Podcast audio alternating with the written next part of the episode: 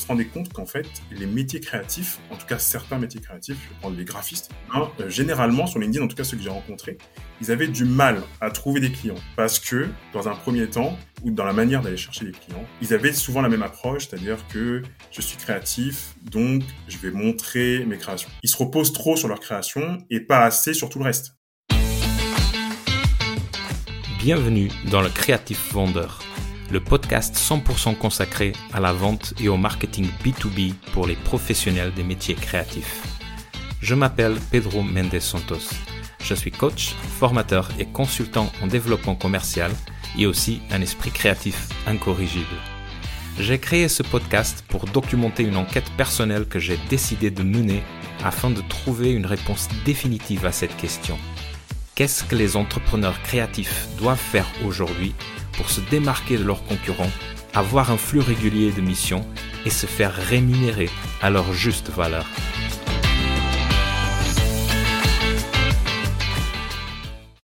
Bonjour et bienvenue dans ce nouvel épisode du Creative Founder. Aujourd'hui, quand on pense à un réseau social pour trouver des clients B2B, des clients entreprises, on pense tout de suite à LinkedIn. Racheté par Microsoft en 2014, LinkedIn a évolué d'un réseau social qui au début était connu comme étant une sorte de bibliothèque de CV pour devenir un outil incontournable de la prospection B2B euh, dans pratiquement tous les secteurs d'activité. C'est pourquoi de plus en plus d'entrepreneurs créatifs, qu'ils soient freelance ou agence, s'intéressent à ce réseau social. Le problème, c'est que la philosophie et les codes LinkedIn sont très différents de ceux de Instagram ou de Pinterest, par exemple, où les métiers créatifs sont présents déjà depuis longtemps. Par conséquent, il y a beaucoup de créatifs qui ont tendance à tout simplement reproduire les pratiques qu'ils ont dans Instagram ou Pinterest dans LinkedIn, avec peu de résultats le plus souvent. C'est pourquoi j'ai voulu consacrer un épisode à la prospection LinkedIn, et c'est ce que je vais faire aujourd'hui. Pour ça, j'ai invité sur ce plateau quelqu'un qui, depuis deux ans, a su construire une réputation en tant que spécialiste de la prospection sur LinkedIn en s'adressant en particulier aux solopreneurs plus débutants ou encore pas très actifs dans l'utilisation de ce réseau social. Il s'agit de Alexis Makunga, personnalité charismatique, reconnaissable de loin pour son image de marque très élaborée, son chapeau de paille, sa mascotte Luffy et sa présence habituelle dans des événements de solopreneurs à Paris, dûment documenté, aussi bien sur LinkedIn que sur Instagram. On a discuté pendant une heure et on a abordé des sujets comme euh, les principales difficultés des métiers créatifs pour trouver des clients sur LinkedIn et comment surmonter ces difficultés, les bonnes pratiques pour trouver des clients sur LinkedIn aussi bien par la création de contenu que par la prise de contact avec des prospects, l'importance de savoir déclencher, entretenir et prioriser des conversations en public et en privé et tout le mindset nécessaire pour réussir sa prospection dans ce réseau qui est par définition social et un complément de notre activité dans la vie réelle, physique et présentielle. Sans plus de transition, je te propose d'écouter ma conversation avec Alexis Makunga. Bonjour Alex. Bonjour Pedro. Bah, écoute, un grand, grand, grand, grand merci euh, d'avoir accepté l'invitation pour euh, être ici avec nous euh, dans le podcast Le Créatif Vendeur. ça me fait vraiment, vraiment particulièrement plaisir de parler aujourd'hui. Comme j'ai dit dans la petite intro, donc, j'étais invité parce que je voulais parler aujourd'hui de trois choses. Je voulais parler de prospection et vente, c'est deux choses, mais que je considère une seule.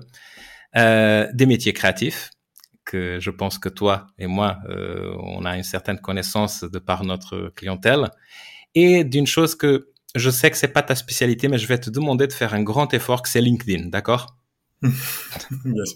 Super, très bien. Alors, comme il est habituel dans, dans, ces, dans, dans 90% des podcasts. Et pour donner un peu de contexte à ceux qui nous écoutent de pourquoi je t'ai invité aujourd'hui, justement, je, je, vais te demander si tu peux te présenter, dire d'où tu viens, où tu vas, qui tu es aujourd'hui, qui tu seras demain et qu'est-ce qui te fait lever tous les matins. Je te laisse la parole. Oula, ça fait beaucoup de questions. Je vais essayer de répondre en un coup. Alors, déjà, qui je suis? Donc, je m'appelle Alexis Makunga. Donc, actuellement, je suis entrepreneur. Ça fait sept ans que je suis entrepreneur. Donc, j'ai commencé en étant freelance, solopreneur. Donc, je travaillais pour des startups parisiennes. Mais je crois que je vais remonter quand même avant ça, bien avant, parce que j'étais pas du tout destiné à l'entrepreneuriat. Alors ça peut choquer dit comme ça, mais pas du tout. J'ai pas du tout été élevé dans une famille d'entrepreneurs. Euh, j'ai fait des études qui avaient rien à voir. Donc juste pour retracer rapidement, moi j'ai fait des études scientifiques, donc euh, classe préparatoire aux grandes écoles. Ensuite, je suis allé dans ma grande école euh, vers Versailles à 50 ans en Yvelines, ça s'appelle l'Estaca, c'est une école de transport. Et en parallèle de ces études, je devais payer mon école, donc j'ai commencé à essayer de gagner ma vie avant même d'avoir un boulot, donc pendant mes études. Et c'est là où j'ai commencé à être freelance. C'est là où j'ai découvert en fait le monde de l'entrepreneuriat. Et quand j'ai commencé à travailler en tant que freelance avec des CEO de start-up, toujours dans l'éducation d'ailleurs, j'ai adoré l'éducation. Je voulais même devenir prof à un moment. C'est pour ça que j'ai fait freelance dans l'éducation. Je donnais des cours en fait de soutien scolaire. Et donc à un moment, j'ai donné des cours. Ensuite, j'ai travaillé avec des CEO de start-up. Et c'est là, j'ai eu un peu un déclic. Je me suis dit, mais c'est incroyable ce qu'on peut faire quand on est entrepreneur. Euh, je les voyais, ils avaient une idée, ils l'implémentaient tout de suite, ils allaient construire une boîte ou lancer une activité. Je me suis dit, bah, tiens, c'est plutôt ça que je voulais faire. Surtout que moi, en parallèle, j'avais mes études, j'avais mes expériences de stage. Au bout de trois mois, je me lassais, j'avais envie de changer. Donc bon, je me sentais que le salarié, c'était pas trop pour moi. Et euh, à la fin de mes études, donc j'ai eu mon diplôme, mon bac plus simple à l'Estaca aéronautique. Et euh, là, j'ai eu mon premier euh, mon premier CDI. J'ai démissionné. J'ai posé ma démission à la fin de la période pour justement me consacrer à 100% à mon activité. Donc ça, c'est un peu pour le parcours euh, qui m'a amené à être entrepreneur. Mais il faut savoir que donc en parallèle de mes études, j'ai commencé à entreprendre. J'ai commencé aussi à lancer des projets avec des amis, des associés dans la food tech. Donc je voulais livrer des repas faits maison à des entreprises. Ça n'a pas du tout marché. On s'est planté parce qu'on ne savait pas trouver des clients. Ensuite, j'ai lancé moi-même une entreprise de soutien scolaire à Lyon. Donc, euh, j'avais appelé, je me souviens, tous les lycées de Lyon pour faire du soutien scolaire l'été. Rien, enfin, j'avais eu deux, trois personnes et ça n'a pas duré parce qu'après, j'ai pas réussi à retrouver des clients. Toujours le même problème. Et au bout de la troisième fois, je me suis dit, bon, il y a un truc qui va pas. Je rate tous mes projets. Qu'est-ce qui se passe? Et je me suis rendu compte que c'était l'acquisition client qui était le problème. Parce que je savais pas trouver des clients. J'avais juste créé des, théories, des hypothèses dans, chez moi, dans ma chambre, mais je savais pas me confronter au marché. Et donc, je me dis, bon, je vais apprendre à le faire. Je vais me former. Je me suis formé pendant des mois, justement au début de mon CDI. Euh, je me suis formé en parallèle. Et ensuite, je me suis lancé. Je me suis dit, bon, maintenant j'ai les bases théoriques. J'ai envie d'apprendre plus. Et donc, je vais accompagner des personnes à le faire. Voilà. Donc, ça va me permettre aussi, moi, de continuer à apprendre. Donc, c'était aussi pour ça que je me suis lancé et aussi parce que j'adorais l'entrepreneuriat. Et là, j'ai commencé, voilà, ça fait, ça va faire deux ans, là, en juin, ça fait deux ans, que j'accompagne des entrepreneurs à trouver des clients de, sur plusieurs canaux d'acquisition, mais maintenant, je le fais aussi sur LinkedIn, principalement, parce mhm. qu'il y a une demande très, très forte sur LinkedIn aujourd'hui. Combien de temps, donc tu t'es formé pendant que, que tu étais en CDI, en fait, encore, c'est ça si je... Donc j'avais commencé, donc c'est au niveau de la timeline, c'était 2021, donc début 2021, mhm. janvier. Mhm. Donc moi, mon CDI, il a commencé en mai 2021, donc de janvier à euh, jusqu'à l'été 2021. Donc au moment où je me suis lancé, moi je me suis formé vraiment à, à l'entrepreneuriat de manière générale, avec euh, je sais pas si l'audience connaît, mais The Family. The Family, j'ai vraiment poncé leur contenu. Je pense que l'audience connaît, oui, une bonne partie. vas-y, vas-y. Et euh, et j'ai appris aussi à trouver des clients, à prospecter et à vendre à ce moment-là. Donc six mois vraiment d'apprentissage, mais très théorique pour le coup. Et après, je devais passer à la pratique. Donc je l'ai fait pour moi. J'ai commencé en juin à le faire pour moi. Et ensuite, à partir de juillet, j'ai commencé à le faire pour d'autres personnes. Et là, j'ai continué à apprendre au fur et à mesure. Et ensuite, en novembre 2021, je suis arrivé sur LinkedIn. Et là, c'est carrément une autre aventure qui, qui commence. Ça n'a pas été toujours LinkedIn, en fait, ton canal d'acquisition, si j'ai bien compris. Pas du tout. Qu'est-ce que c'était? Mm. euh, que Comment tu faisais quand tu, as commencé à te former? Donc, tu étais dans, dans, euh, mm-hmm. dans The Family. Donc, euh, tu as appris euh, dans The Family et tu as absorbé forcément tout ce que tu as, pu apprendre. Comment ont été tes, premiers tes premières expériences justement avec l'acquisition ou prospection ou comment tu préfères l'appeler? Bien sûr. Euh, bah, en fait, au début, c'était même pas de la prospection parce que j'arrive moi en juin 2021, donc mm-hmm. j'ai envie de me lancer, j'ai une idée. Enfin, je me dis, bah, je vais accompagner les entrepreneurs et euh, j'ai pas de produit, donc j'ai pas de site internet, j'ai pas de prospectus, j'ai rien, j'ai vraiment j'ai rien. Donc je vais aux événements. Donc en juin 2021, je fais tous les événements parisiens qui existent, tous, tous les jours je vais et je vais rencontrer ma cible. Parce qu'en fait j'avais quand même identifié que les entrepreneurs qui se lancent sont vont aux événements pour se renseigner. Donc j'avais à peu près ça comme info. Je me dis je vais les rencontrer. Donc je vais je vais là-bas je fais que du networking en fait pendant tout ce temps. Et je mhm. parle de je parle comme si j'avais une entreprise. C'est-à-dire je fais oui je fais ça etc j'ai des entrepreneurs à se lancer à trouver des clients etc. et donc il y a plein de gens qui commencent à être intéressés. Mais comme ça rapidement donc on s'échange les cartes de visite on s'échange les LinkedIn enfin il y a pas LinkedIn j'avais pas LinkedIn à l'époque mais j'échangeais les numéros de téléphone etc et donc ce qui s'est passé c'est qu'en juillet le 1er juillet 2021 je fais un événement à Station F où j'invite toutes les personnes que j'ai rencontrées en juin à tous les événements. D'accord. Et avec lesquels j'avais quand même bien échangé. Pas juste les gens que j'avais croisés une, une, une, fois comme ça, et genre on s'est dit bonjour. Non. Les gens avec lesquels j'avais quand même noué un, un, lien, avec lesquels j'avais échangé longuement, etc. Donc c'était à peu près 30 personnes. Il y en a 15 qui sont venus. Et qu'est-ce qui s'est passé? C'est que pendant 6 heures à Station F, donc c'est une soirée, pendant 6 heures, j'ai parlé à tout le monde. Et là, je me suis lancé. Je fais bon, ben, vous êtes là, bienvenue. Moi, je propose ça. En même temps, on était à la Félicita de Station F, donc c'était festif et tout. Mais pendant 6 heures, je leur parle. Et là, j'ai mes premiers clients. C'est-à-dire que parmi les 15, il y en a 7 qui me suivent. 50% de conversion à cette. Voilà. D'accord, Alex. Donc, en fait, euh, ce qui est intéressant, c'est que euh, avant que, euh, bon, tu deviennes rodé sur LinkedIn, euh, connu sur LinkedIn, je ne sais pas si tu veux t'appeler une star LinkedIn à, ce stade, euh, peu importe la désignation, mais c'est-à-dire en fait que tes débuts dans l'acquisition, en fait, sont, ont été la base, euh, ont été euh, le networking et l'événementiel, en fait. Soit, soit en participant, soit en organisant. Exactement. Comment ça s'est fait, du coup, cette, ce, ce passage, en fait? Eh ben, très, très intéressant, parce que déjà, je fais la petite parenthèse, c'est pourquoi aujourd'hui sur LinkedIn, et même quand on me voit tout le temps, je suis très événement parce que moi c'est comme ça que j'ai commencé et j'ai compris très rapidement la puissance des événements. C'est pour ça que je je bassine tout le monde avec les événements sur LinkedIn. Ensuite, comment la bascule s'est faite euh, vers LinkedIn? Ben dès que j'avais fait ce premier coup là à Station F, c'est bien, mais bon, ça demandait quand même du travail. Ça m'a pris un mois d'aller rencontrer des gens et ensuite faire, faire mon propre événement.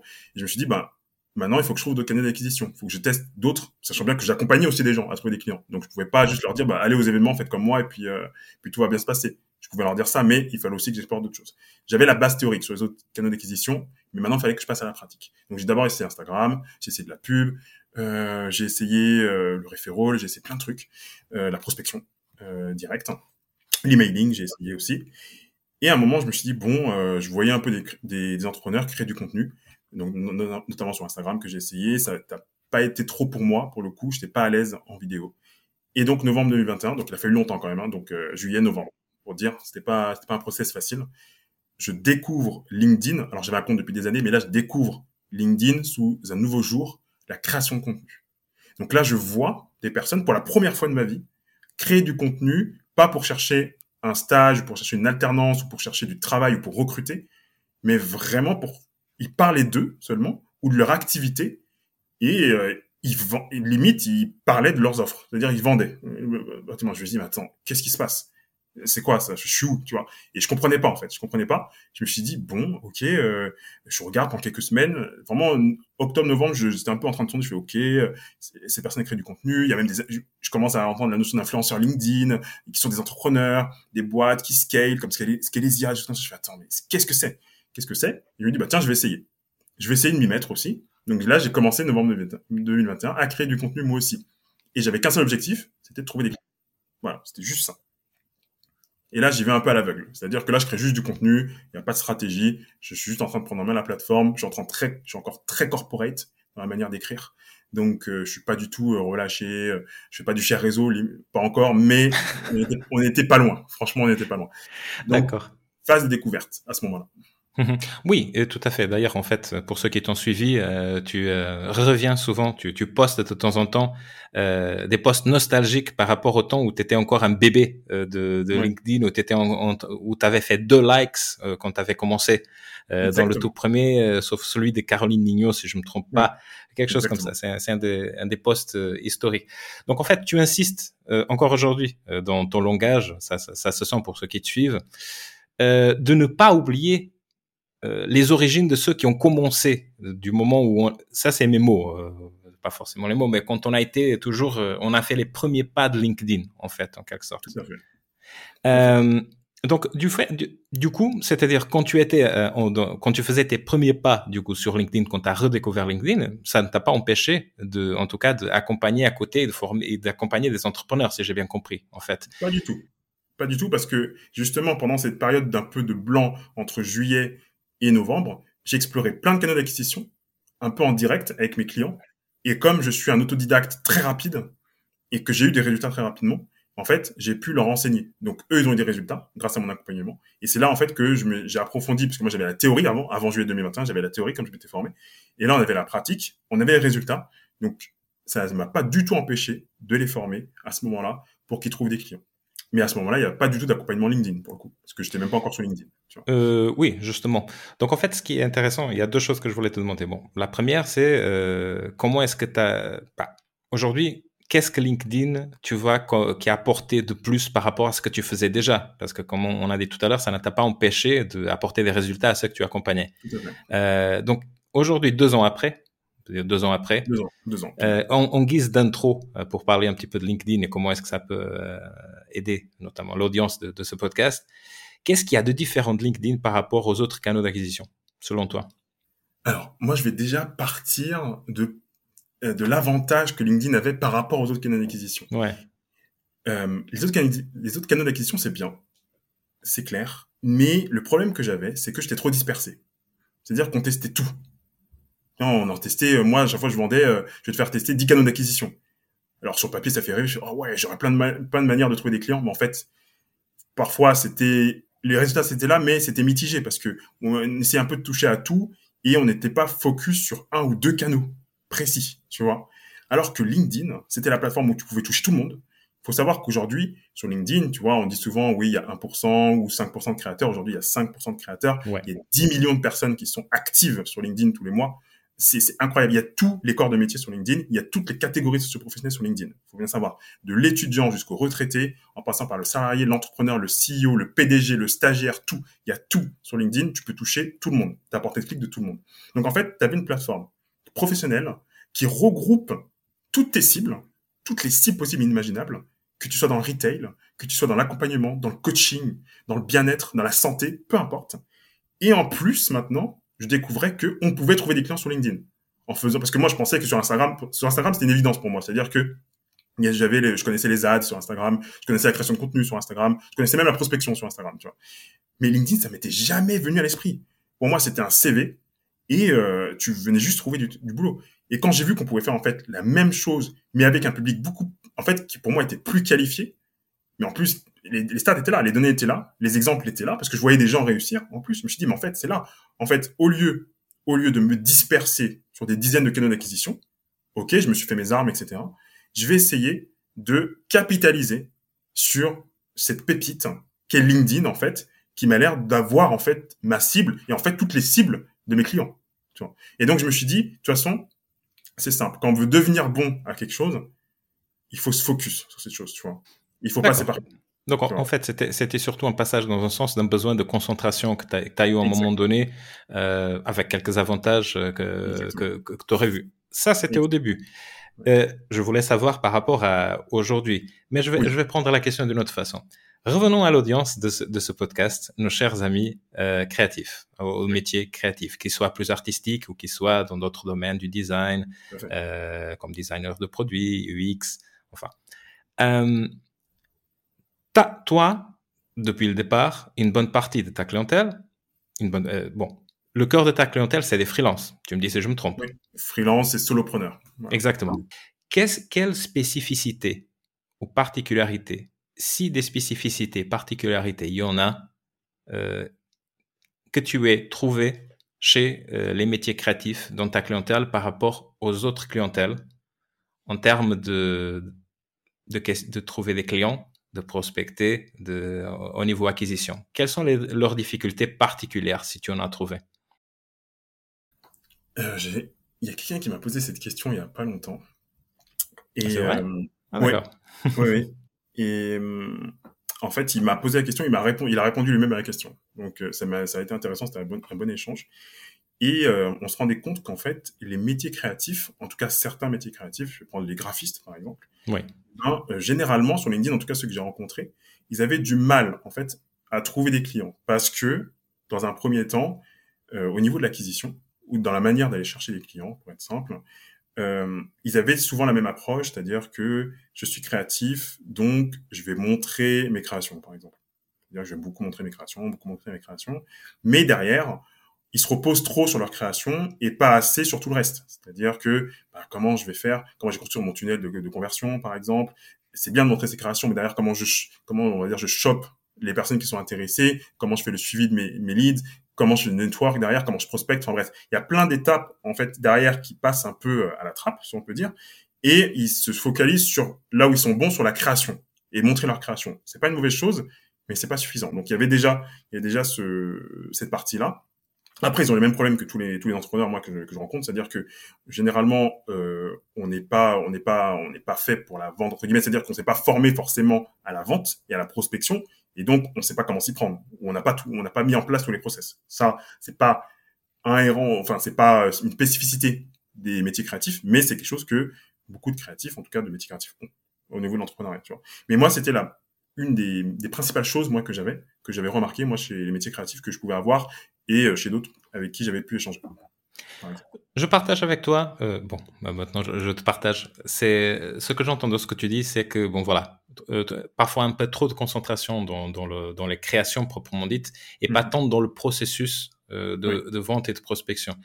Peut-être en complément de ce que tu dis, j'ai l'habitude de dire que souvent de par leur formation, c'est-à-dire les métiers créatifs et surtout les, les, les métiers artistiques, euh, sont éduqués pour euh, être dans une logique de présentation.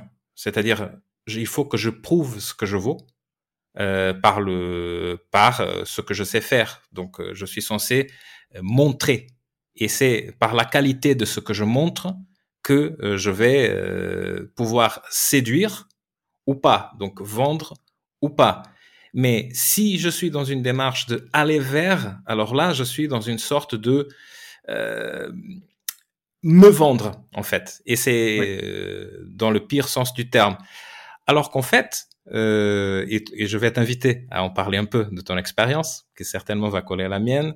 Euh, la vente aujourd'hui, et d'autres invités déjà de ce podcast l'ont confirmé, la vente moderne, surtout aujourd'hui, depuis toujours, mais surtout aujourd'hui, est un exercice d'écoute et de euh, oublier un peu ses créations pour entrer dans l'univers et dans les intérêts égoïstes de égoïstes souvent de nos prospects. Toujours.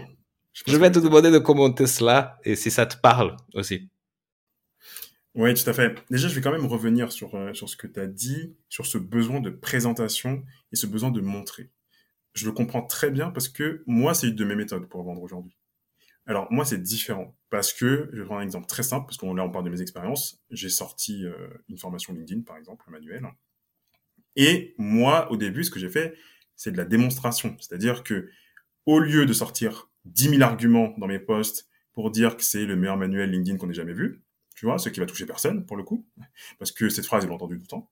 Eh ben je montrais un échantillon, je faisais vivre l'expérience à mes prospects, c'est-à-dire que il y a un poste, je vais aller chercher un message privé, il y a tout un tunnel, et ils finissent par voir, par exemple, avoir une visio avec moi, et je leur montre. Je fais de la présentation pour le coup, mais pas la présentation, enfin la présentation, c'est-à-dire que je suis pas en mode, bah tiens, j'ai dessiné ça, euh, je voilà mon talon. Non, c'est de la présentation comme tu dis dans l'écoute. C'est-à-dire que même quand je présente pendant 5-10 minutes mon manuel, c'est, je vais toujours commencer par une question. C'est-à-dire que bah, aujourd'hui, c'est quoi tes difficultés sur LinkedIn? Qu'est-ce que tu cherches à atteindre sur LinkedIn? C'est quoi tes objectifs sur LinkedIn? Je vais dans l'écoute active et ensuite, je vais montrer la bonne partie du manuel qui répond à ça.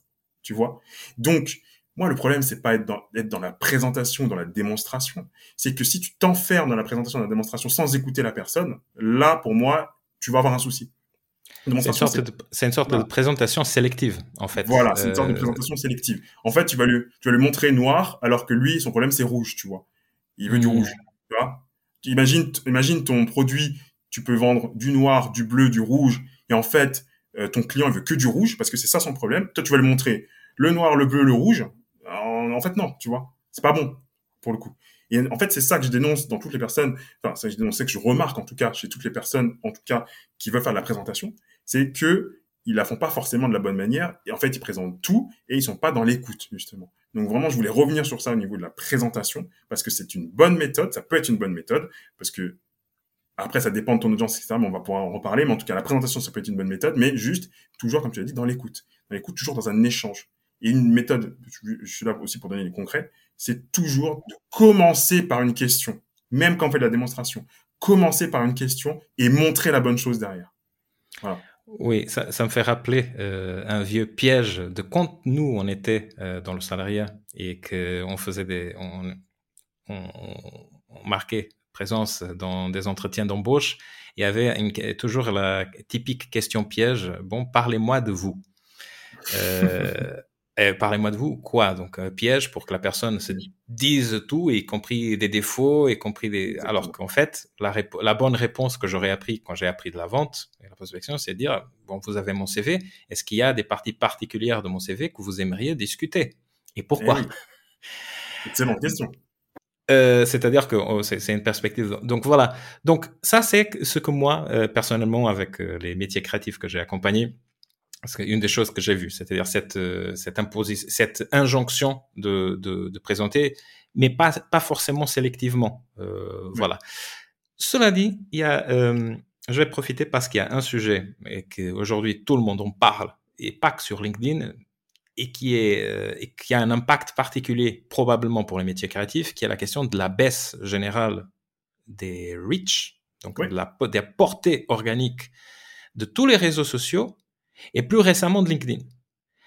Donc, quand toi, tu as commencé euh, à redécouvrir LinkedIn, Alex, c'est-à-dire, euh, je pense que tu aurais peut-être le double de, du reach ou même de triple, je ne sais pas, ah, qu'aujourd'hui. Euh, et, et, ça, pour, ce, pour les gens pour les métiers qui sont habitués justement à présenter et à fonctionner dans le visuel et dans, dans une méthode d'acquisition inbound qui se base sur poster, faire du contenu pour avoir de la visibilité et avoir des demandes entrantes, ça doit être une sacrée déception aujourd'hui. Je voulais te demander si tu as des pistes à recommander, notamment sur LinkedIn, compte tenu de ses spécificités, pour contourner ce phénomène. J'en ai plein. Euh, c'est la problématique principale des personnes qui m'abordent aujourd'hui, que ce soit client ou pas client d'ailleurs. Et euh, toi, tu parlais de euh, voilà de déception. Moi, je vais parler de frustration et même de gens qui vont qui quittent LinkedIn parce qu'ils en ont marre. C'est pour dire à quel point la baisse de reach est très importante. Donc maintenant, au niveau des solutions, je vais en donner plusieurs. Je vais essayer de bien détailler pour que tout le monde puisse les appliquer dès maintenant. La première, déjà, si vous croisez un créateur qui vous dit oui, euh, faut écrire de meilleurs contenus, ça c'est pas un conseil parce que euh, déjà c'est quoi un meilleur contenu? Ça va dépendre de votre audience, ça va dépendre, ça, va dépendre de plein de choses. Donc meilleur contenu, ça veut rien dire. On va prendre le contenu en lui-même. Qu'est-ce qu'il faut faire au niveau du contenu? Déjà au niveau du contenu, c'est pas forcément un meilleur contenu, c'est que déjà il va falloir être beaucoup plus présent, c'est-à-dire que il y a baisse de reach mécaniquement Là, déjà, sans rien faire, si vous créez plus de postes, vous allez plus visible. Parce que vous allez engranger plus de vues cumulées. Donc ça, c'est déjà, c'est un, une première étape. C'est-à-dire que si je postais trois fois par semaine, que j'ai une baisse de vues, je vais poster cinq fois ou six fois, j'aurai plus de portée, mécaniquement. Donc ça, c'est pour la mécanique. Maintenant, au niveau du poste en lui-même.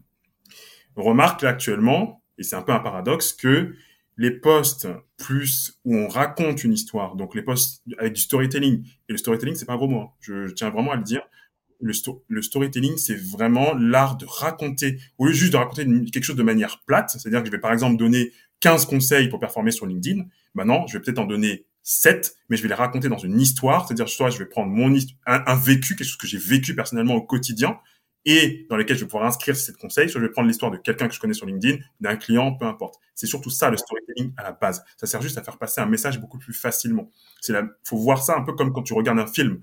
Un film est beaucoup plus attrayant quand il y a une bonne histoire derrière, de beaux décors, etc. Et en fait tout ça, c'est le storytelling du film. Et ben il y a un storytelling du contenu. C'est pareil. Donc c'est ça en fait le storytelling. Donc déjà travailler ces storytelling. Simple. C'est-à-dire qu'il faut étudier un peu LinkedIn. Qu'est-ce qui marche sur LinkedIn? En fait, il y a des sujets aujourd'hui sur LinkedIn qui vont marcher plus que d'autres. Par exemple, euh, là, on a la vague de l'intelligence artificielle. Parler de recrutement, ça marche toujours. Parler de euh, parler de LinkedIn, ça marche, par exemple. qu'on éprouve, qu'on éprouve sur LinkedIn, ça marche. Euh, parler de l'opposition entre salariés et entrepreneurs, ça marche aussi. Parler de l'équilibre vie pro vie perso, ça marche. Des choses comme ça. Déjà, tu identifies ce qui marche sur LinkedIn.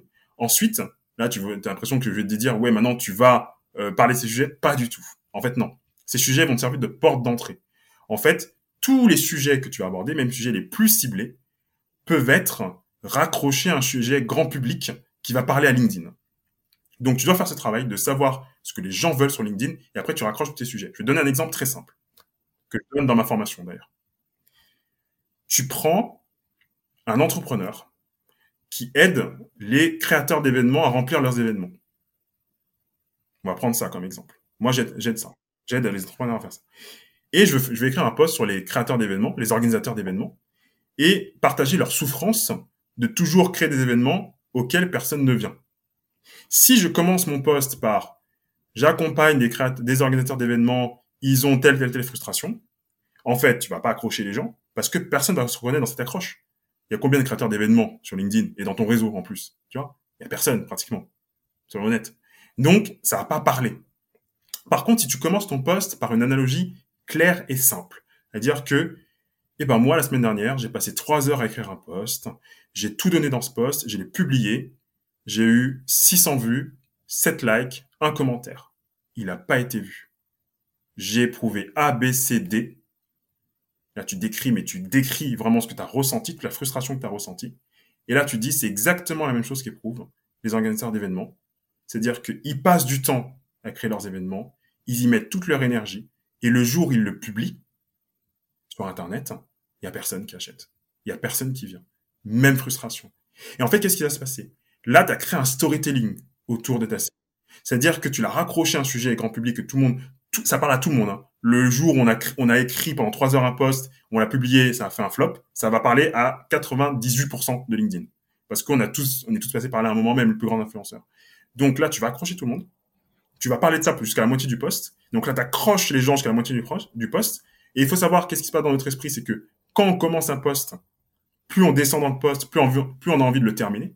Donc, c'est-à-dire que si on est déjà à la moitié du poste et que là, tu fais la transition avec ton sujet plus ciblé, et là, ici, avec les organisateurs d'événements, eh ben, on va aller jusqu'au bout quand même. Et là, tu fais passer ton message. Et là, tu fais comprendre, en fait, que là, tu parlais des organisateurs d'événements et tu m'as feinté avec l'analogie sur LinkedIn, tu vois. Mais j'ai aimé. J'ai été diverti. Oh, je j'entends. Bon, première chose que j'entends sur ce que tu dis, et c'est intéressant, c'est que le storytelling, comme tu as dit, c'est pas un gros mot parce que souvent, il est compris euh, par, euh, par les créatifs et pas que les créatifs, pour les entrepreneurs en général, les professionnels, pour tout le monde, comme euh, raconter des histoires sur soi. C'est presque comme un équivalent de personal branding, alors que le, le storytelling dont tu parles, c'est juste une technique ou une manière d'aborder euh, l'écriture. En fait, aussi sérieux soit le sujet, tu peux le prendre comme une histoire pour euh, emmener euh, la, ton, ton lecteur. Transporter ton lecteur, tu vois. Et ouais, exactement. Transporter ton lecteur dans un petit voyage euh, court, en tout cas pour le temps d'un poste, euh, et notamment de incarner en fait avec de l'information sensorielle, avec des, de, de mises en situation, avec quelque chose qui soit imaginable tout de suite au lieu de euh, utiliser des concepts abstraits. Exactement. C'est ça que, que, tu veux dire.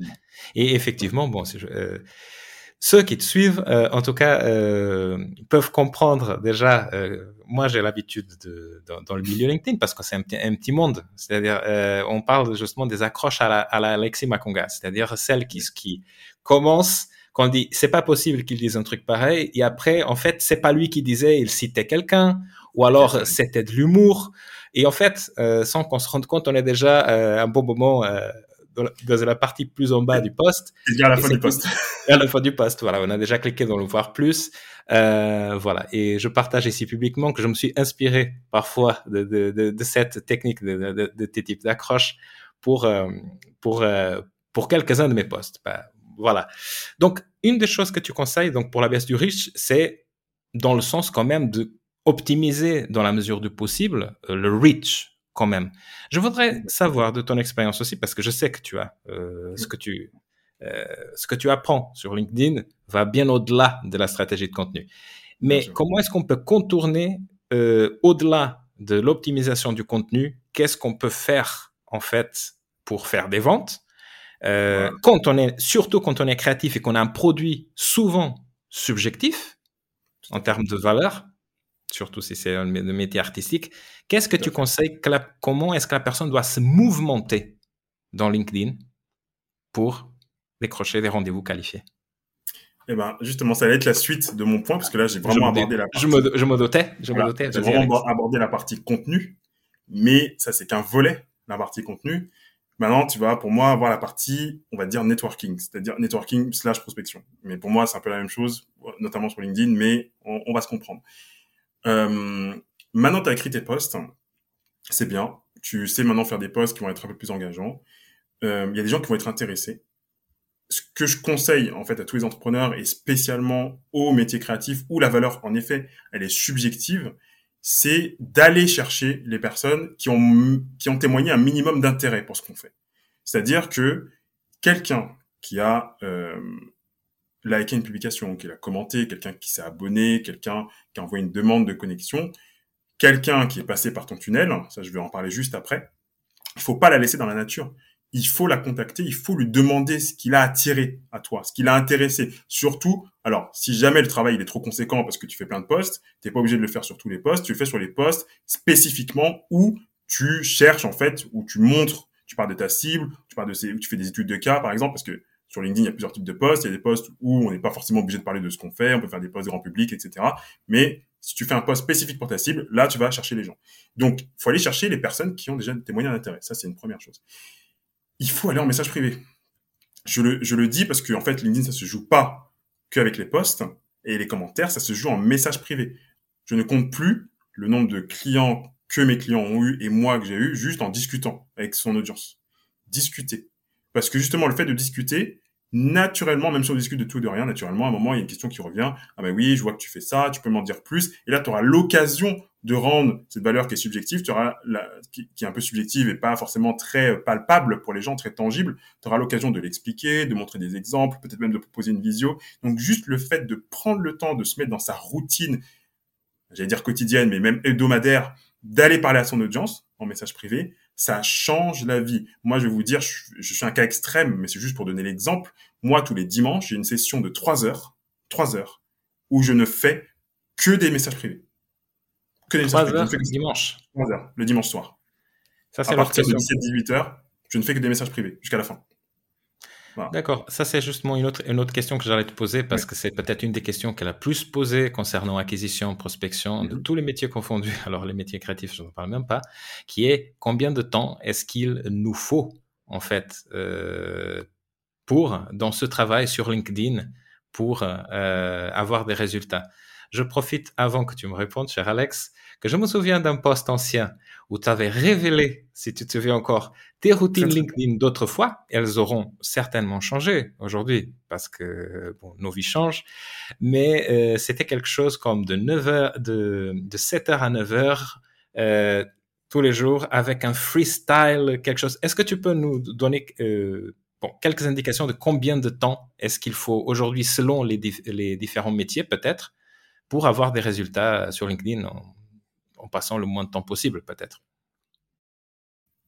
Alors, on s'attend toujours, quand on pose cette question, à une réponse magique. C'est-à-dire qu'on sort, il faut deux heures et ça change tout. Pas du tout. Il y a des gens qui passent 30 minutes par jour, ils réussissent très bien. Il y a des gens qui passent 4 heures et réussissent pas. C'est pas toujours une question de temps. Ça va être une question. Ça va... En fait, c'est tout mon accompagnement là qu'on fait. C'est-à-dire que moi, quelqu'un qui a bien travaillé son réseau, parce que ça part de là, en fait. LinkedIn, c'est un réseau de réseaux. C'est-à-dire que tout passe par son réseau. Si ton réseau, il n'est pas actif, il n'est pas qualifié, tu auras beau passer 10 heures par jour sur LinkedIn, euh, il y a peu de chances que tu réussisses. Donc, tu parles, du, tu, parles du tu parles du réseau sur LinkedIn spécifiquement, n'est-ce pas? Oui, réseau, LinkedIn, donc tes relations sur LinkedIn. Donc, exact. Si l'audience me suit, les relations de niveau 1, ce sont vos connexions. Donc, si tes connexions ne sont pas qualifiées, c'est-à-dire qu'il n'y a pas ta cible dedans, qu'il n'y a personne qui est actif sur LinkedIn dedans, tu pourras passer, je le répète, 10 heures par jour, ça ne marchera pas. Donc, on va partir de l'hypothèse que tu as des connexions et un réseau qualifié, que tu as travaillé un minimum ton image de marque sur LinkedIn, qu'on sait à peu près ce que tu fais, on, arrive à t'identifier, que tu as un, profil donc qui est plutôt optimisé, et que tu écris des posts. Voilà, que tu sais à peu près écrire des posts. Tu n'as pas besoin d'être le meilleur créateur de contenu. Si tu as ça qui est bon, on va dire que pour moi, déjà en termes de rythme, parce que le nombre d'heures que tu passes par jour va dépendre de ton rythme, le minimum pour moi, c'est trois fois par semaine au niveau des posts. Voilà. C'est-à-dire que si tu veux trouver des clients sur LinkedIn, peu importe ton métier, que ce soit créatif ou pas, en tant qu'entrepreneur, au moins trois posts par semaine. Et donc maintenant, comment tu t'organises, parce que c'est plutôt une question d'organisation plutôt que de temps, comment tu t'organises quand tu fais tes posts ben Moi, je conseille de tout concentrer au même moment. Moi, c'est ce que je fais, c'est-à-dire que le jour où je poste, je fais tout au moment où je poste. C'est-à-dire que je vais répondre à tous mes commentaires au moment où je poste. je vais répondre à mes messages privés au moment où je poste, sauf le dimanche, pour rattraper, parce que je peux pas répondre à tout. Donc c'est pour ça que je fais une session de rattrapage le dimanche. Je vais aller commenter chez d'autres personnes au moment où je poste, et je vais aller euh, envoyer des demandes d'invitation, euh, accepter des demandes d'invitation au moment où je poste. Donc, ma routine, c'est quoi? C'est que j'arrive sur LinkedIn, là c'est un peu changé, c'est-à-dire qu'avant j'étais 7 heures, là c'est 8 heures. J'arrive à 8 heures sur LinkedIn. Donc je fais mon petit rituel, je vais commenter chez d'autres personnes pendant 20-30 minutes environ. Ensuite, je publie je publie, je laisse mon poste et je retourne commenter chez d'autres personnes, généralement chez mes clients, chez ma cible ou chez des influenceurs. Je reviens à 8h45 sur mon poste, donc mon poste j'ai publié à 8h30, à 8h45 je reviens sur mon poste. Là, pendant 45 minutes, je réponds à mes commentaires. Je réponds, je réponds, je réponds, je réponds, je réponds, je réponds. Et on arrive à 9h30. Là, il est 9h30. Donc là, je vais commencer, si j'ai des messages privés, je réponds à quelques messages privés, j'accepte quelques demandes, quelques demandes d'invitation. Et là, il est 9h45 à peu près. Euh, un peu moins de 10 heures, j'arrête. Donc moi, je passe au minimum sur LinkedIn, les jours où je poste, j'insiste, deux heures. Minimum. Minimum, c'est le temps pour moi de, de faire, pas de tout faire, mais de faire le plus gros. Parce que j'ai tout concentré à ce moment-là. Je pense que là, il y a, y a peut-être un, petit détail pour euh, ceux qui ne sont pas très habitués à LinkedIn. Euh, et je pense que euh, les gens se, se, demanderont, mais pourquoi dans les jours que je poste? En fait, tu me diras si je me trompe, mais ça a à voir avec euh, la, la, question de devoir euh, de ce qui se passe dans les 90 minutes après le moment que le post est publié, que les interactions, les engagements et les commentaires qui se passent pendant ces 90 minutes vont décider du reach et du succès du post. Et donc c'est pour ça que tu profites c'est ça, euh, de, de faire ta routine LinkedIn au moment où ton post est, est, publié, que ce soit en programmé ou que ce soit toi-même à le poster, c'est ça? Tout à fait. Je vais même, même détailler ce point-là parce qu'il y a une histoire d'algorithmie, il y a une histoire humaine aussi là-dedans, c'est-à-dire que c'est de l'humain aussi. Pourquoi je suis hyper actif au moment où je poste? Parce que, euh, notamment si je réponds à mes commentaires au moment où je poste, ça va, ça va envoyer une petite notification aux gens, aux personnes qui me suivent, à mon réseau, pour leur dire que je suis actif. Et en fait, il y a plein de gens, quand tu es actif, tu reçois une notification d'une personne, tu as un peu le réflexe d'aller voir ce que fait la personne, c'est-à-dire ce qu'elle a posté, des choses comme ça. Moi, c'est des choses qui m'arrivent souvent, on me le dit souvent. Donc, c'est pour ça que je me rends hyper actif. À ce moment-là, déjà, en termes humains, quand on te voit hyper actif à un moment, il y a, même si c'est 1 sur 5 de personnes, eh ben, il y a une personne qui va aller voir ce que tu fais à ce moment-là. Donc, il va aller sur ton profil, qui va voir si tu as publié un post, qui va se rappeler, ah, mais ça fait longtemps que je pas allé, je suis pas allé commenter un post d'Alexis, donc je vais aller voir, parce que j'ai eu la notification ou deux d'Alexis qui vient de commenter mon post, des choses comme ça qui vient de commenter mon post ou euh, répondre à mes commentaires. Donc c'est déjà la première première raison pour laquelle je fais. Ensuite, bien sûr, au niveau algorithmique, euh, quand tu publies un post, c'est important. Tu as les 90 premières minutes qui sont déterminantes. Donc moi, je conseille toujours de répondre à un max de commentaires pendant la première heure et demie, parce que ça fait monter le reach de ton post, bien sûr. Il faut pas que s'occuper de ces commentaires. Il faut aller aussi commenter chez d'autres personnes. Parce que, ben, même principe, quand tu vas commander chez d'autres personnes, elles se souviennent que tu es là, que tu existes, elles vont venir voir ton poste, donc mécaniquement, ça augmente la portée de ton poste. Tu peux répondre aux messages privés aussi, parce qu'au niveau algorithmique, si tu réponds à des messages privés, si vous faites, tu fais des conversations avec des personnes, et ben, il y a plus de chances qu'elles voient ton poste dans leur fil, parce que ça envoie un message à LinkedIn, en fait, quand tu échanges avec quelqu'un en message privé. C'est-à-dire que, ben voilà, vous êtes en relation et que, voilà, il y a un intérêt, vous portez un intérêt. Donc, LinkedIn a tout intérêt à te montrer ces, ces publications plus tard. Donc, c'est pour ça que je concentre tout au même moment, parce que niveau algorithmique, niveau humain, il y a beaucoup plus de chances que les gens viennent sur ton poste après. Enfin, C'est-à-dire que d'un côté, ils savent, bon, il y a aussi une question d'habituation. Les gens savent que Alexis, il est là euh, parce qu'il vient de poster. Donc forcément, les gens vont être aussi plus réactifs. Il y a une question aussi d'habituation. Les gens commencent à comprendre quel est ton, quels sont tes moments d'activité sur LinkedIn aussi, n'est-ce pas? Exactement. Donc en fait voilà, donc on a storytelling, il y a la question de mouvementer, de agir autour de, ses propres posts, mm. interagir par euh, par message privé aussi, et donc euh, justement je voudrais euh, profiter là-dessus. Tu as dit tout à l'heure, et je suis 100% d'accord avec toi, on a déjà parlé en, off de, ça, mm-hmm. sur mais ça ne ça n'empêche qu'il y a quelque chose de très intéressant, voire de discutable pour ceux qui ne sont pas d'accord avec nous, qui est l'idée de dire que networking et prospection euh, toi, tu es, même plus franco que moi. Tu dis c'est la même chose ou presque. Euh, je dirais les frontières sont très floues, voire poreuses euh, entre la prospection et le networking. Tu veux en dire un petit peu plus justement de qu'est-ce que ça signifie vraiment de ton expérience? En fait, quand je dis que pour moi prospection et networking c'est la même chose, je devrais être plus précis, je devrais dire ma prospection n'est pas différente de ce qu'on pourrait appeler le networking. Parce que je ne prospecte presque jamais à froid, pour le coup. Les personnes que je vais aborder, c'est toujours des personnes qui m'ont témoigné un intérêt quelconque. Ça peut aller du like jusqu'à la demande de connexion. Et donc, comme je n'envoie jamais de message frontal, c'est-à-dire que mon premier, quand je dis message frontal, c'est que mon premier message à ces personnes-là, ça va jamais être un message de 10 lignes où je vais mettre un calendrier en lien et lui dire euh, on se fait un échange en, visio. Non, ça va jamais être ça. Moi, ça va être un message très court, 3-4 lignes. Je vais poser une question sur un contexte bien particulier qui l'intéresse. Par exemple, quelqu'un qui a liké une publication mais qui n'a pas commenté. Moi, mon message Icebreaker, il est tout trouvé. C'est je vais bonjour, comment tu vas? J'ai vu que tu as euh, merci d'avoir liké ma publication X, je vais rappeler le sujet et euh, je vais lui dire qu'est-ce qui t'a marqué euh, sur ce poste, par exemple? Simple, simple. Et j'envoie ça comme message. Et généralement, bah, tout le monde me répond ce genre de message parce que il n'y a pas de, il y a, pas de prospection en fait dans ce message. Je, demande juste à la personne qu'est-ce qu'elle a aimé. C'est de la curiosité. C'est de la curiosité. C'est juste de la curiosité, effectivement. Pareil, quand quelqu'un s'est abonné mais qui m'a pas demandé une demande de connexion, j'envoie une demande d'invitation, je fais bon, c'est dommage qu'on s'arrête juste au follow. Tu veux pas, par exemple, qu'on se connecte?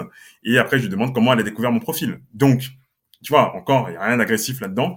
Et ensuite, je vais dérouler la conversation pour savoir ses besoins et si derrière il y a besoin d'échanger plus.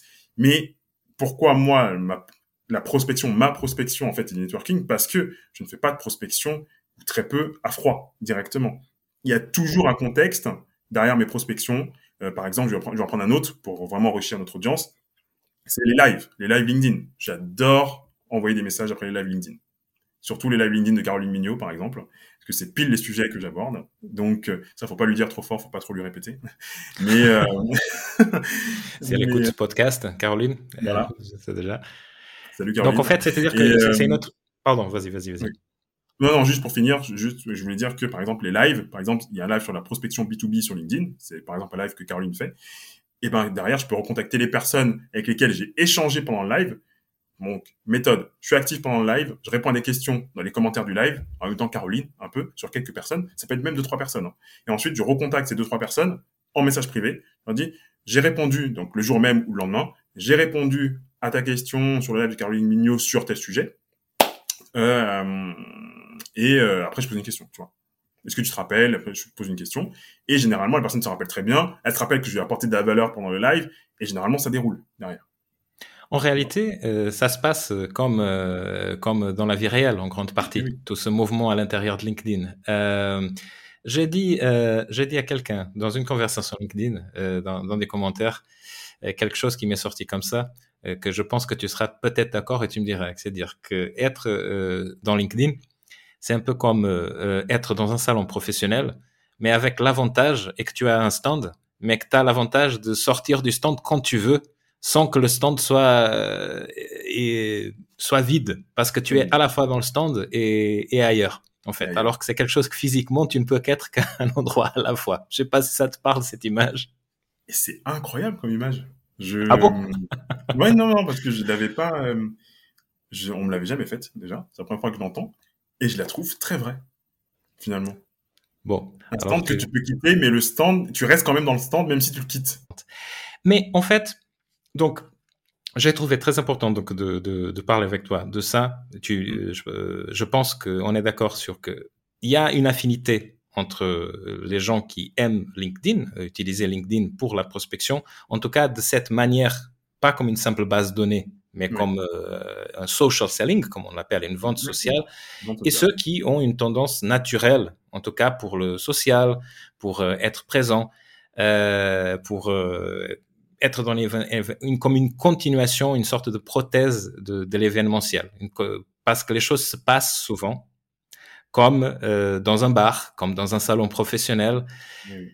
et donc en fait, ça permet de dédramatiser en fait, et ça pour les métiers, surtout les métiers, créatifs aussi, euh, mais pas que, l'autre métier comme du bien-être, c'est vraiment cette question de la prospection à froid comme une grosse bête liée à tout ce qu'il y a de mal dans la vente, d'aller harceler l'autre. Et en fait, j'ai l'impression que ton approche, euh, et LinkedIn lui-même, cette technologie le permet, c'est de contourner ça et de dédramatiser en fait cette pression de, embêter les gens. Tout à fait. En fait, tu peux complètement te libérer de la pression d'aller embêter les gens Et, euh, et parce que, en fait, pourquoi on va embêter les gens? Principalement, c'est parce qu'on veut faire du volume, par exemple. C'est-à-dire qu'on se dit que, oui, ben, un poste, c'est pas suffisant pour avoir assez de personnes, et puis, voilà, moi, j'ai pas de reach, etc. Ok.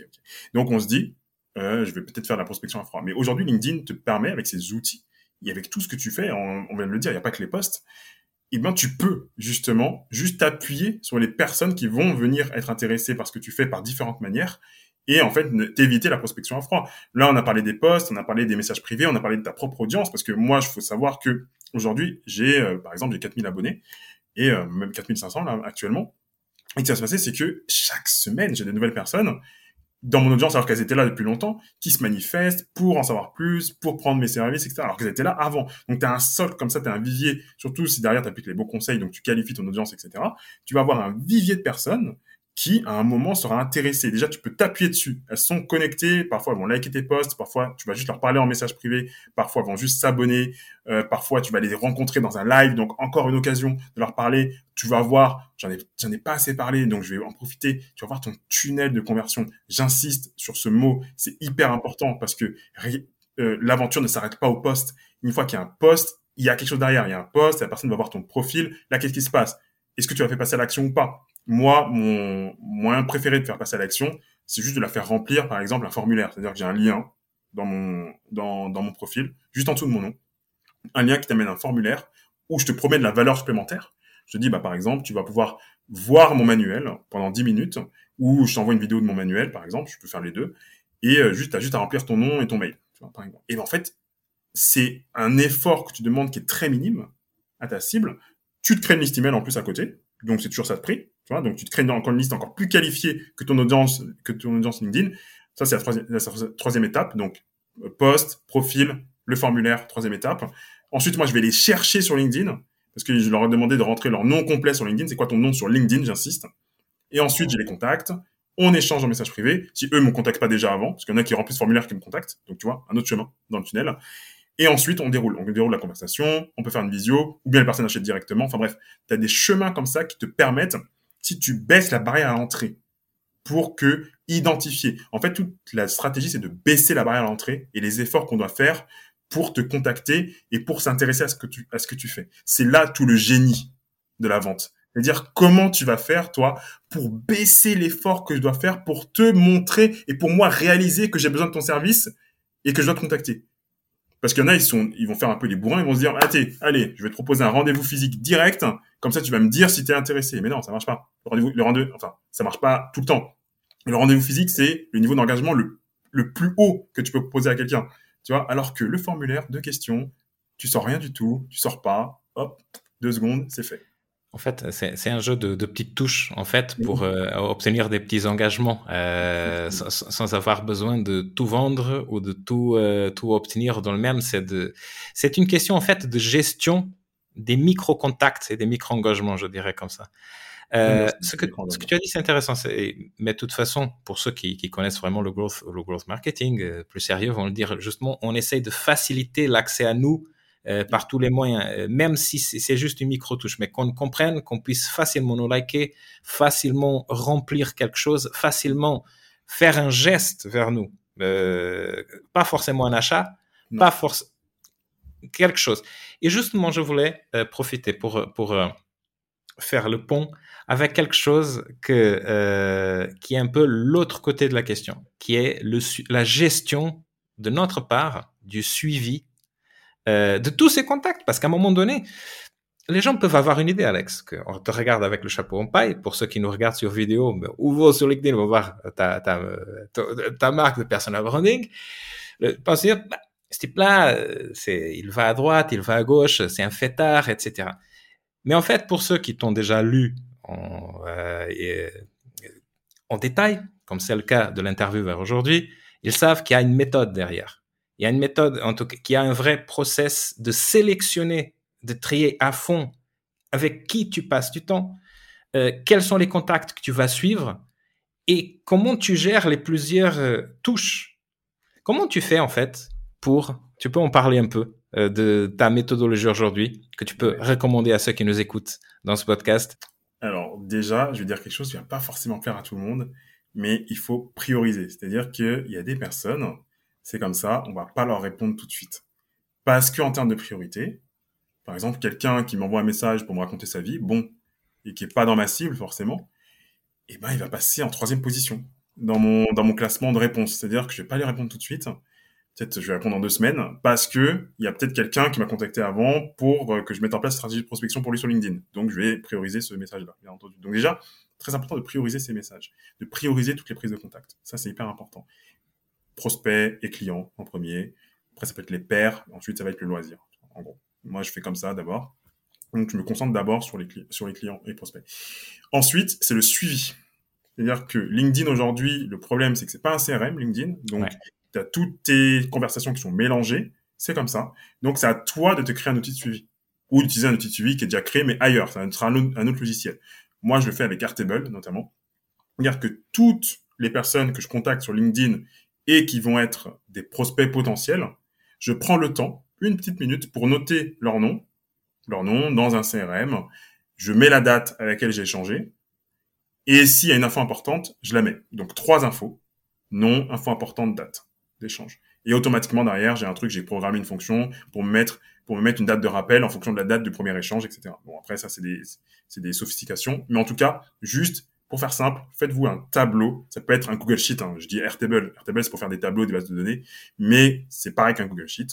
Faites un Google Sheet, vous notez les noms des personnes avec lesquels vous échangez, au moins la date à laquelle vous échangez avec eux, les premiers échanges, les échanges importants, et comme ça, vous avez en fait déjà un tableau des personnes que avec lesquelles qui peuvent potentiellement devenir vos clients. Une chose que vous pouvez faire sur LinkedIn, c'est que vous avez, pour ceux qui l'ont, mais ça va se déployer chez tout le monde normalement très rapidement, la petite étoile, donc pour marquer qu'un message est important ou pas. Donc utilisez-la pour vos prospects. Voilà, utilisez pour vos prospects, pas pour les autres, juste pour les prospects, étoile, étoile, étoile. Comme ça, vous avez un dossier spécial qui s'appelle important. Et là, vous avez tous les messages, en fait, qui sont importants. Et donc, à chaque fois que vous prenez, par exemple, un petit créneau pour faire votre messagerie, au lieu de prendre toute la messagerie, vous commencez par les messages importants. Parce qu'il y a peut-être des gens qui vous ont répondu à un message important. Vous commencez par ça, vous descendez toute la liste. Et ensuite, vous passez aux messages euh, normaux, les autres messages. Donc déjà, vous avez plusieurs moyens de vous organiser. Mais pour moi, le, le principal conseil, c'est de se créer son CRM soit de se créer from scratch, soit de prendre un outil où je vais gérer mes contacts. Voilà. Et vous avez plein de manières de faire. Vous pouvez importer vos relations. Après, c'est sophistiqué, mais il y a plein de choses. Vous choisissez la manière que vous voulez, mais créez-vous votre CRM. Oui, après, il y a des outils et pas avoir même d'autres astuces. Mais, mais effectivement, une des choses que j'avais remarqué à chaque fois dans tes posts, dans ce que tu disais, c'était une certaine apologie d'un certain minimalisme. Euh, même, euh, même, tu parles d'Airtable aujourd'hui, mais je, mais je me souviens de ton temps, cher Alex, où tu étais encore euh, Google Sheets. Tout à fait. Euh, tu avais même fait tout un schéma à l'époque, là, en expliquant comment est-ce que tu passais de Google Sheets. Donc, Airtable, pour ceux qui nous écoutent et qui ne connaissent pas Airtable, c'est une sorte de Excel euh, propulsé par des stéroïdes, comment ça se dit en français que je ne sais plus parler, euh, avec qui est un petit peu plus visuel. Euh, D'ailleurs, même personnellement, je l'utilise aussi pour euh, pour euh, pour quelques quelques fonctions. Effectivement. Donc en fait, ce que tu as dit, c'est quelque chose, comme tu as dit, ne va pas plaire à personne. Et je ne pense pas, pas que ce soit tant la question de prioriser. C'est la question de prioriser les relations que tu choisis. Parce qu'en fait, il y a une certaine, une des choses que parfois les gens euh, ça fait un peu froid quand tu penses à, la vente, c'est la question de être stratégique et pas authentique. Mais, euh, mais en fait, euh, ce que tu, tu, tu me diras ce que tu en penses. Il est possible d'être à la fois authentique et généreux tout en restant stratégique et en, et en, et en faisant une sélection de à qui on donne d'abord ou à qui on donne plus de son temps d'abord. C'est qu'en penses-tu? Totalement. Totalement. en fait, je vois souvent des personnes faire la distinction euh, entre oui, je suis généreux, mais en même temps, on va te critiquer parce que tu vas faire la stratégie. En fait, moi, pour être honnête, déjà, il y a personne qui voit vraiment. Alors, je le dis dans mes posts, mais dans les faits, il y a personne qui se rend compte vraiment que je suis stratégique pour le coup. C'est-à-dire que j'ai même de reçois même des messages de gens à qui que j'ai pas forcément ciblé, qui sont passés par exemple au niveau 3 de mon niveau de priorité, qui vont me dire merci Alexis, tu m'as trop aidé, etc. Parce que j'ai fini par leur répondre finalement et qui comprennent, qui comprennent que je n'aurais pas répondu tout de suite. Donc moi je le dis, il le faut, il faut être stratégique. Et après, on peut être stratégique en étant hyper généreux, en donnant d'abord, etc. Il faut juste pas que ça nous que ça nous noie finalement. C'est-à-dire que euh, aujourd'hui, moi, le, je vais partager aussi ça, c'est que quand je me suis lancé sur LinkedIn, j'ai énormément donné, mais donné au point presque de couler ce que je faisais, de couler mhm. mon activité. Alors aujourd'hui, je reçois les bons retours parce que j'ai beaucoup beaucoup donné, donc maintenant je reçois, mais voilà, faut quand même dresser des limites, d'où le fait de prioriser. Parce que là, je, je dis ça de manière avec assurance, oui, il faut prioriser, je priorise, premier cercle, deuxième cercle, troisième cercle, mais en fait, au début, j'avais rien de tout ça. Au début, il y avait, j'avais des demandes qui entraient, j'avais mes contacts, j'avais mon réseau, j'allais aux événements, il n'y avait pas forcément cette euh, priorité que je faisais. Je mettais pas, en, je priorisais pas forcément. Et ensuite, j'ai commencé à prioriser, mais j'ai gardé en fait cette générosité, cette volonté de donner. Après, il est possible de transformer la manière dont on donne. C'est-à-dire qu'au lieu de donner à une personne, tu vas donner à un groupe de personnes. Moi, j'ai transformé, c'est-à-dire que je fais moins de visio one-one juste pour donner, par exemple, des conseils à quelqu'un gratuitement, mais je vais plus faire euh, des conférences, je vais plus inviter les gens à aller, à venir me rejoindre aux événements. Comme ça, au moins, là, je prends 10 personnes d'un coup de mon réseau que je vais rencontrer, et là, je vais apporter de la valeur à tout le monde dans un temps de temps très réduit. Je vais apporter plus de valeur dans mes posts, c'est-à-dire que ben voilà, ce que j'ai dit en visio, je peux le dire dans mes posts et je vais faire témoigner des gens, par exemple, donc des personnes qui m'ont déjà rencontré, des personnes que j'ai déjà accompagnées. Donc, y a, je peux faire des lives LinkedIn, donc je l'ai, je fait de temps en temps. J'ai dû faire trois, quatre lives LinkedIn. Alors, c'est pas moi qui les ai organisés, mais j'étais invité. Donc, moi, c'est une manière aussi d'apporter à 10, 20, 30 personnes de la valeur au lieu de faire une visio, une visio par personne. Donc, on peut aussi s'adapter en fonction de la taille de son audience, en fonction de ses objectifs pour toujours rester généreux, mais en gardant ce niveau, euh, tu en priorisant toujours. Donc il y a plusieurs manières en fait d'être généreux aujourd'hui. Il faut s'adapter. Je suis, je suis d'accord avec toi, euh, complètement. Et d'ailleurs, euh, voilà, et toi, tu es en train d'être généreux déjà de nous apporter de la valeur ici dans le podcast et ceux qui nous écoutent. Il y a une seule question, c'est pas une pour, pour dans l'ordre peut-être que j'ai oublié, mais je ne, je ne voulais pas la, la laisser passer.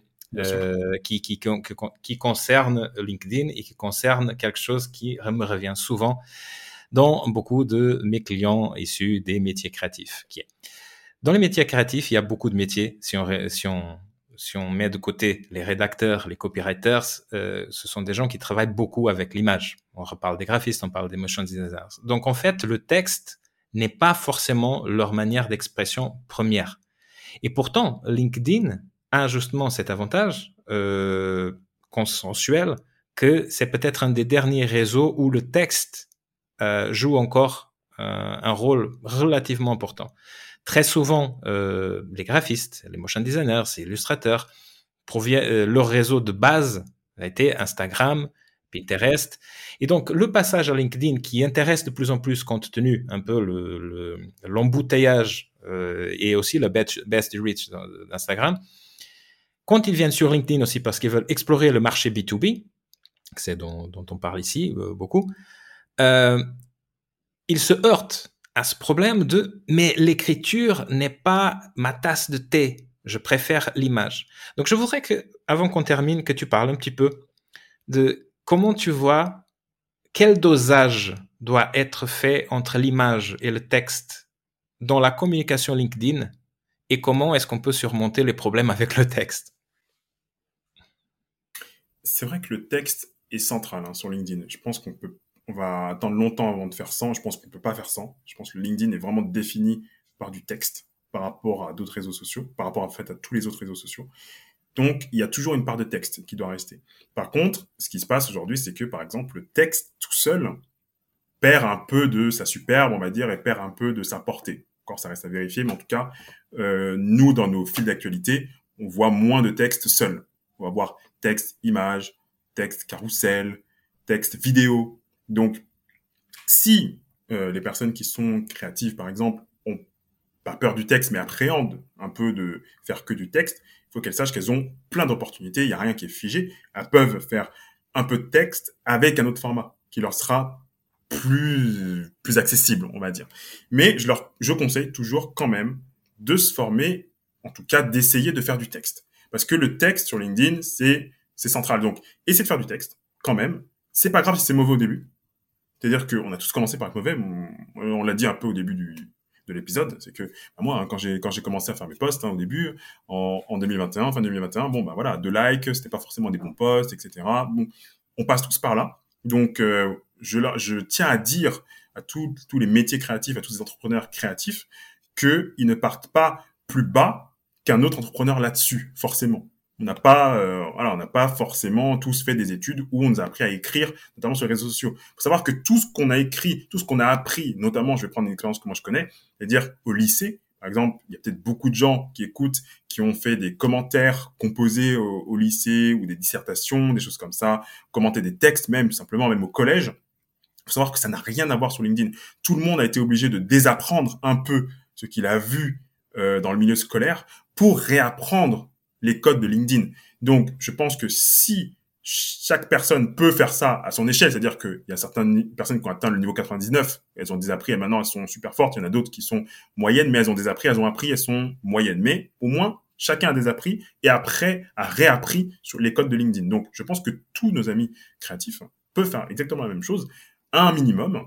Comme ça, voilà, ils peuvent après coupler ça. En plus, eux, en plus, moi j'ai presque envie de leur dire, ils ont cet avantage compétitif qui sont créatifs. C'est-à-dire que si ils ont même des bases au niveau du texte et que derrière ils vont venir embellir ça avec quelque chose de créatif et il y a tellement de choses à faire sur LinkedIn entre la vidéo, les carousels, les images, les illustrations, les PDF, ils peuvent faire ce qu'ils veulent sur LinkedIn. Donc il suffit juste d'un petit socle solide de texte et de se former, puis ça prend juste quelques mois de se former au texte. Hein. Franchement, publier chaque semaine, vous avez vous allez atteindre un niveau qui est plus que correct. Vous couplez ça avec vos créations ou quelque chose de créatif sur LinkedIn et franchement, ça passe très bien. Voilà, donc ça c'est vraiment mon conseil, c'est vraiment ça passe en tout cas.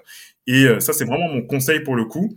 Aujourd'hui, au niveau des tendances sur LinkedIn, juste pour finir de répondre à la question, c'est vrai qu'on va plus être justement sur par exemple de l'image plus du texte. Ça c'est vraiment quelque chose qui là ça inonde euh, le flux d'actualité. Si on veut aller un peu dans le futur, mais c'est déjà un peu le présent, ce qui va se passer, ça va être justement de l'image, enfin ça va être du texte plus des images générées en intelligence artificielle maintenant. Donc, s'il y a des gens qui nous écoutent, n'hésitez pas quand même à aller vous renseigner sur l'intelligence artificielle, pas forcément pour faire des posts ou des images, mais juste quand même, on sait jamais, parce que c'est des tendances qui arrivent sur LinkedIn. Donc, parfois, vaut mieux anticiper. C'est quelque chose qui arrive très souvent. Donc, voilà. Image plus texte, carrousel, ça marche encore, les carousels. Donc, n'hésitez pas à faire des carousels. Et euh, sinon, le texte tout seul aussi euh, reste quand même très populaire sur LinkedIn. Oui, euh, j'ai justement ne pas, euh, j'ai, euh, je, je n'ai pas voulu parler d'intelligence artificielle aujourd'hui parce que j'ai, je pense que ce serait plus, je pense que ce serait plus intelligent de le parler dans quelques mois encore, oui, parce que je pense que tout ce qu'on dirait aujourd'hui, d'ici quelques mois de, du temps du, du, jour qu'on enregistre aujourd'hui, ce serait déjà plus le cas et donc c'est clair ça, ça, ça, tomberait dans l'obsolescence un peu trop, un peu trop tôt. Donc, on a le temps pour faire ça dans d'autres interviews, cher Alexis. C'est pour ça que je n'ai pas, détaillé. Euh, je sais que dans deux semaines, ce sera peut-être même plus valide ce que je dis. Donc, euh, Ouais. Ou de toute façon, j'aurai quelqu'un justement pour parler spécifiquement de l'avenir de, de l'IA euh, de, pour dans les plusieurs réseaux sociaux, pour les pour la création, etc., etc., etc. Alexis, je pense qu'on a fait le tour. Donc, on a parlé de la relation de texte en image dans LinkedIn. On a parlé de comment prospecter euh, sur prospecter sur LinkedIn, euh, les, les, les ressemblances euh, avec le monde du networking euh, et le monde de, de l'événementiel, euh, les mythes autour de la prospection, comment se mouvementer, comment créer du contenu, euh, comment utiliser ses capacités en tant que créative pour euh, mieux prospecter sur LinkedIn, comment rester comment être stratégique tout en restant spontané dans, dans les relations qu'on crée sur LinkedIn? Euh, moi, j'ai beaucoup aimé cet épisode. Je vais te demander maintenant où est-ce que les gens peuvent te trouver à toi et ton manuel?